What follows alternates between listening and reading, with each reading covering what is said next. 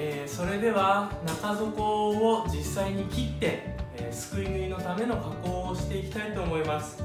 でまず当然木型の輪郭に沿ってこう切っていくんですけれども、えー、かなりですねもう場所によってはギリギリまで来ています、え、それはやはり、え、2度にわたって縮むように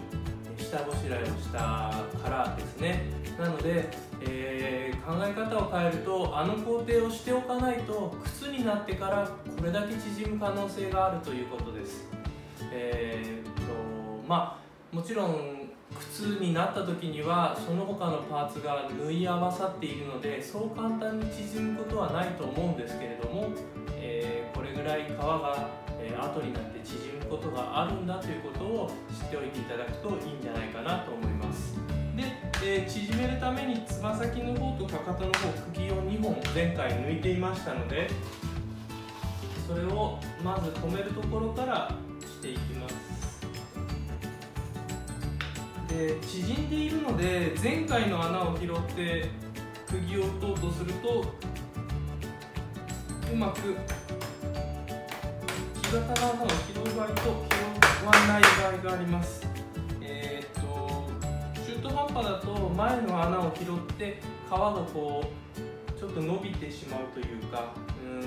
と伸びる方向に矯正するような格好になるのでわざと穴を外すのもいいと思います。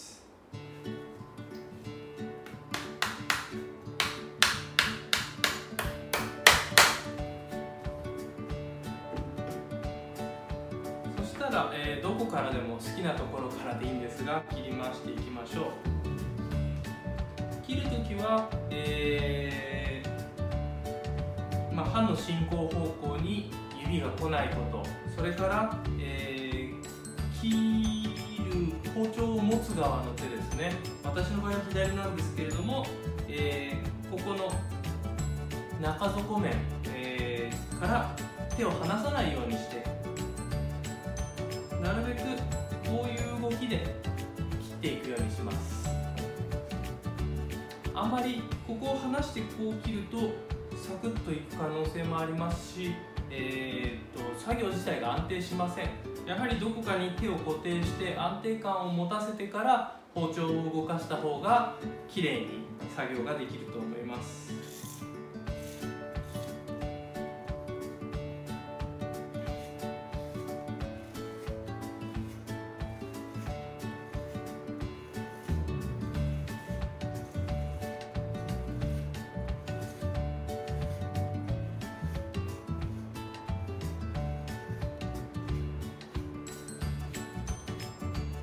前の方は比較的切りやすいです。というのも木型自体が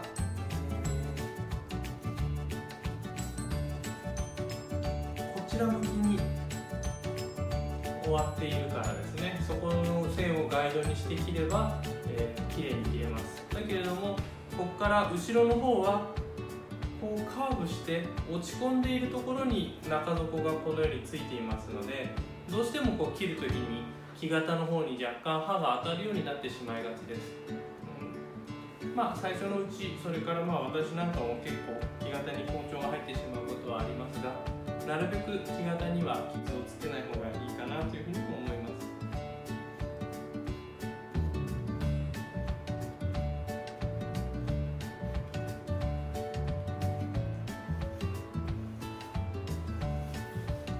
包丁はなるべく、えー、端から端まで大きく使え使えるこういう前側のところではなるべく大きく使った方が刃の持ちもいいですしそれからこの切っている切ったところがですねこうカクカク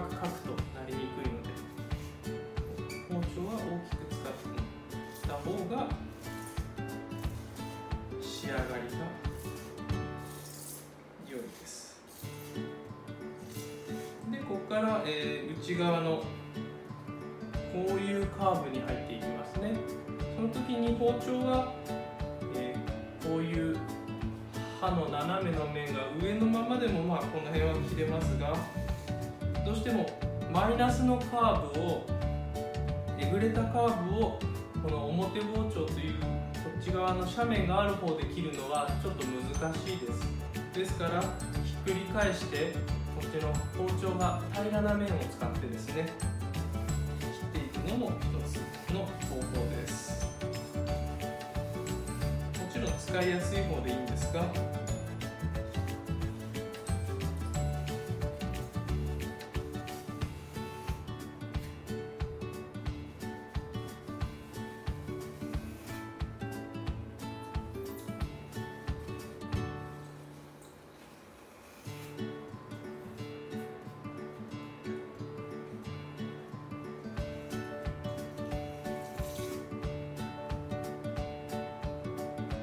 ここからはまたかかとに向けてプラスのカーブですので包丁の刃を表に戻して切っていくといいでしょう。でまあ、えー、切り回しのこの木型ギリギリのところにまではサクサクとちょっと粗めに切っておいて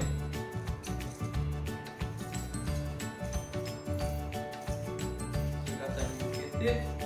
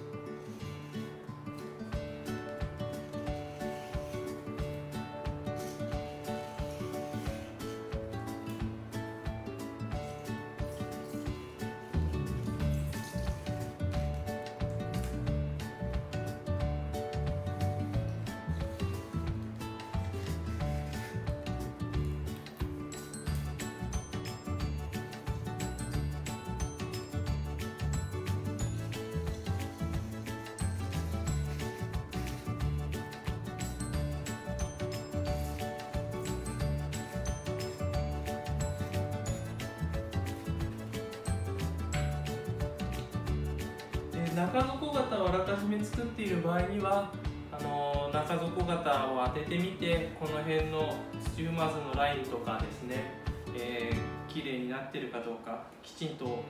その通りにできているかどうか確認するのもいいですし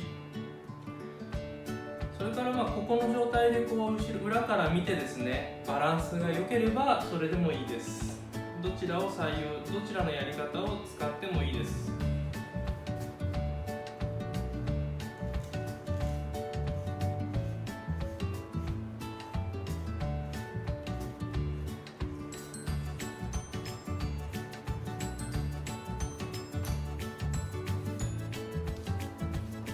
で、えー、全体的にですねまっすぐ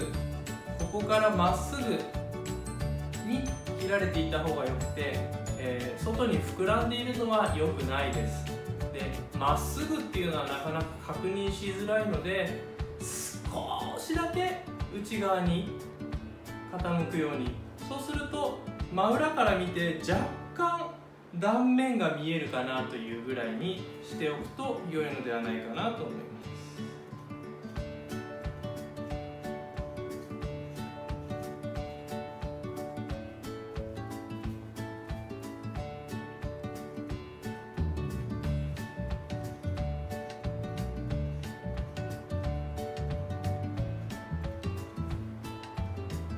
でスチールマツ部分はですね前の方よりも少し内側に向けておい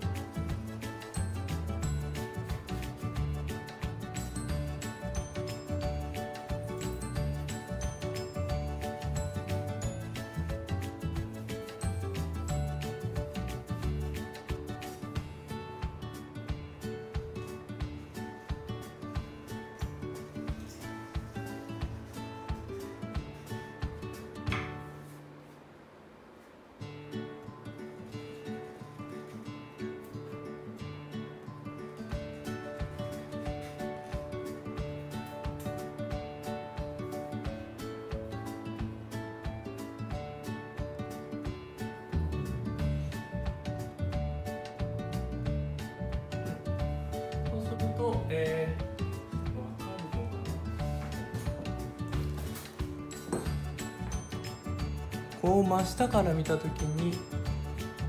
お分かりになりますでしょうか？まっすぐ見た時にこっち側の断面がちょこっとだけ断面がちょこっとだけ見えているんですね。それをまあ、えー、目指していただくといいんですが